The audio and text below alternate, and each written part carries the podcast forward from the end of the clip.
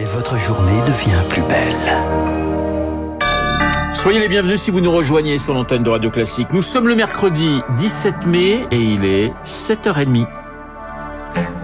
La matinale de Radio Classique avec Renaud Blanc. Et le journal essentiel présenté par Charles Bonner. Bonjour Charles. Bonjour Renaud, bonjour à tous. À la une ce matin, le bras de fer avec les industriels de l'agroalimentaire. Ils ont vite répercuté les prix à la hausse, mais moins vite à la baisse. C'est ce que disait Emmanuel Macron lundi soir, qui préfère pour le moment l'incitation. Aller renégocier pour faire baisser les prix alimentaires en hausse de presque 16% en un an.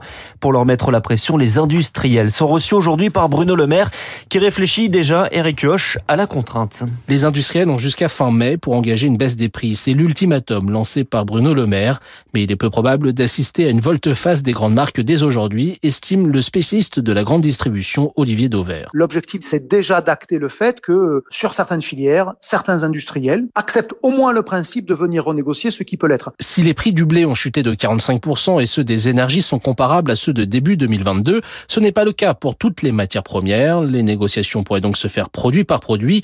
En cas de refus, Bercy menace de faire du name and shame. Je vais désigner à la vindicte populaire que telle et telle marque, tel et tel industriel ne veut pas renégocier. C'est une bonne stratégie. C'est celle qui va toucher les marques là où elles ont peur d'être touchées, leur image. Reste à savoir si les Français sont prêts à acheter différemment, s'interroge la spécialiste de la consommation Pascal Ebel. Les consommateurs sont attachés à des marques, ils vont pas euh, changer si euh, on dit que telle grande multinationale fait trop de marge. Ça va pas forcément marcher sur ceux qui ont plus de pouvoir en fait. Hein. Le gouvernement a peu de solutions. La période légale de négociation est close depuis le 1er mars. Une nouvelle taxe serait un casse-tête. Quelle taille d'entreprise, quel secteur, quelle durée Reste le seul rapport de force pour peut-être obtenir une accalmie sur les prix. Eux sont pris à la gorge. Le secteur du bio, la filière n'a plus autant la cote. Le ministre de l'Agriculture, Marc Fesneau, se rend ce matin dans l'Oise dans une exploitation. Des annonces sont prévues et sont attendues par Mathieu Lancry, le président de la Fédération Forêt Bio les 10 millions d'euros qu'on a eu au moment du salon de l'agriculture euh, ne sont largement pas suffisants et ne permettent même pas d'avoir une survie euh, de certaines fermes. C'est 300 millions qu'on demande. Dès qu'on a un problème sur une filière agricole conventionnelle, 15 jours après, euh, on a 300 millions sur la table sans problème. Quoi. Et nous, c'est la première année depuis 15 ans qu'on demande vraiment un accompagnement pour nous soutenir. On a quelques producteurs qui jettent l'éponge et qui se déconvertissent. Certains, vont repartir en conventionnel. Pour d'autres, ils arrêtent purement et simplement leur ferme. Quoi. Mathieu Lancry, Lauriane une inflation par la hausse des taux d'intérêt au risque d'un ralentissement de l'activité économique. Eh bien, à l'instant, l'INSEE nous donne les chiffres du chômage. Ils sont stables au premier trimestre à 7,1% de la population active, quasi stable hein, puisqu'au quatrième trimestre, on était à 7,2. Charles, les syndicats demandent à Elisabeth Borne des hausses de salaire. Deux syndicats reçus hier, trois aujourd'hui, dont la CGT. Un retour du dialogue loin d'être apaisé, car tous les cinq demandent le retrait de la réforme des retraites. C'est le cœur des et la page n'est pas tournée, loin de là. Elle reprend de plus belle à l'Assemblée nationale qui examinera le 8 juin la proposition de loi pour l'abroger. Un texte porté par le groupe Lyotte, Victoire Fort. La majorité, faute de voix, cherche une parade plutôt technique. Ce texte, c'est une facture de 22 milliards d'euros. Voilà l'angle d'attaque de la majorité qui veut utiliser l'article 40 de la Constitution. Cet article stipule que les propositions des députés ne sont pas recevables si leur adoption aggrave la dette publique. Le camp présidentiel braque donc les projecteurs sur Éric Coquerel, l'insoumis président de la commission des finances, qui doit trancher. L'intéressé constate sobrement que par le passé, de nombreuses lois similaires ont été déposées, l'air de dire au Conseil constitutionnel de décider. Et il ajoute que le texte de Lyotte a déjà été validé par le bureau de l'Assemblée nationale. Oups. Alors, les députés de la majorité trépignent et souhaitent convoquer un nouveau bureau. La situation est inédite, personne ne connaît l'issue, glisse un cadre de renaissance. La majorité fait tout pour empêcher l'examen en hémicycle, mais prépare aussi son plan B, si tel devait être le cas. Mais empêcher cet examen serait inacceptable, prévient Laurent Berger, le patron de la CFDT. Vous écoutez Radio Classique, il est 7h34, c'est une agression, Charles, unanimement condamnée. Celle de Jean-Baptiste Trogneux, 30 50 ans, petit-neveu de Brigitte Macron et patron de la chocolaterie familiale à Amiens. Il a été pris à partie par des manifestants contre la réforme des retraites. C'était lundi soir, alors que son grand-oncle de président venait de s'exprimer à la télévision. Des côtes cassées, un hématome cérébral, trois doigts foulés. Brigitte Macron parle de lâcheté et de bêtises. C'est inacceptable, inqualifiable pour son mari. Sur les huit personnes arrêtées, trois doivent être jugées aujourd'hui en comparution immédiate.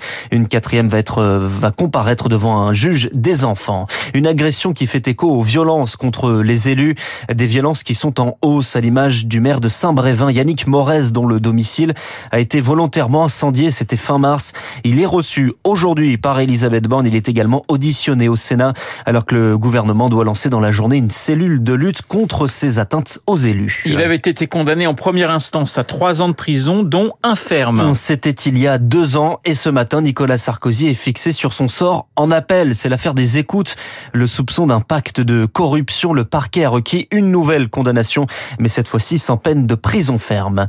Un permis de conduire bientôt sur le téléphone. Une version numérique sera testée à la rentrée, généralisée en 2024, disponible sur l'application France Identité. On y revient dans le journal de 8 heures de Lucille Barréo. Venons-en désormais à cette mise en garde sur l'intelligence artificielle. Une mise en garde de Sam Altman. Il est le patron d'OpenAI. C'est l'entreprise qui a créé ChatGPT. C'est ce robot qui est créateur de textes. Des équivalents sont capables de créer des images, des sons, des vidéos, au risque d'alimenter les faux contenus sur Internet. Sam Altman était auditionné hier par une commission parlementaire aux États-Unis et il appelle à réguler le secteur. Ma pire crainte est que nous causions des dommages irréparables au monde. Si cette technologie se fourvoie, ça peut aller très loin. Une de mes pires inquiétudes est la capacité de ces modèles à manipuler, persuader et fournir de la désinformation personnalisée. Alors que nous allons vivre une élection l'année prochaine et que ces modèles s'améliorent, nous voulons mettre en garde et travailler avec les gouvernements à empêcher cela. Je pense qu'il serait sage de réguler. Une coalition internationale pour fournir des avions à l'Ukraine. C'est l'initiative hier portée par euh, le Royaume-Uni et les Pays-Bas, des avions F-16. C'est un bon début, a réagi Volodymyr Zelensky. L'Ukraine dit avoir dans le même temps repris 20 km de terrain aux abords de Bakhmut, l'épicentre du conflit dans l'est du pays. Charles, on va terminer avec le sport. Est difficile de ne pas faire le lien avec Tony Parker. Le jeune espoir français du basket Victor Wembanyama suit la même trajectoire. Victor Wembanyama, 19 ans, 2 mètres 21, va rejoindre les États-Unis cet été. Ça, c'est une certitude. On attendait simplement de connaître le club collégial. Ce sera sûrement les Spurs de San Antonio, vainqueurs de la draft cette nuit. Oui, la draft, c'est cette loterie qui permet au club de recruter les jeunes espoirs. Il était 2h30 cette nuit, heure de Paris, lorsque le nom des Spurs est tiré au sort. Un club à la peine au classement. San Antonio, là où a brillé Tony Parker pendant plus de 15 ans. Là aussi qui a attendu Victor Wembanyama, actuel joueur des Metropolitans 92, le club de Levallois-Perret. Il faut remonter à LeBron James il y a 20 ans pour voir un basketteur attendu avec autant d'impatience. À l'annonce du tirage au sort des Spurs, il a réagi avec beaucoup d'émotion au micro de la chaîne américaine ESPN.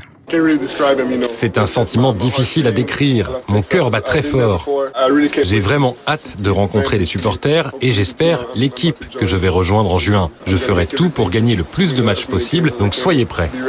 L'histoire est en marche. C'est effectivement en juin que Victor Wembanyama sera fixé, le 22 juin, et il devrait faire ses grands débuts en NBA, si tout se passe bien, en octobre, lors de la saison prochaine. Il est quant à lui le grand espoir du football mondial. Erling Haaland, 22 ans, 1m94, l'attaquant norvégien de Manchester City en lice ce soir en demi-finale de Ligue des Champions. C'est contre le Real Madrid. Hier soir, 13 ans après, l'Inter Milan s'est qualifié après sa victoire contre son voisin, le Milan AC, sur le score de 1-0. Bon, bah alors c'est quoi la finale pour vous, mon cher Charles J'imagine Manchester euh, Inter Milan, mais, mais je- si je me trompe, vous allez me dire que vous êtes trompé. Mais pas du tout, je ne vous dirai rien parce que je fais à peu près le même pronostic. Mais comme je suis très mauvais en pronostic, effectivement, il y a Ce de sera donc chances. Real Inter. Ce voilà. sera donc le Real Inter. Et Samuel Blumenfeld, qui est déjà dans ce studio, eh bien oui, fait un petit peu la moue. Il, euh, il partage notre sentiment. Il ne va pas parler football dans un instant, mais cinéma avec ce qui ressemble finalement à la Ligue des Champions pour le 7e art, c'est le Festival de Cannes. Merci Charles, il est 7h39.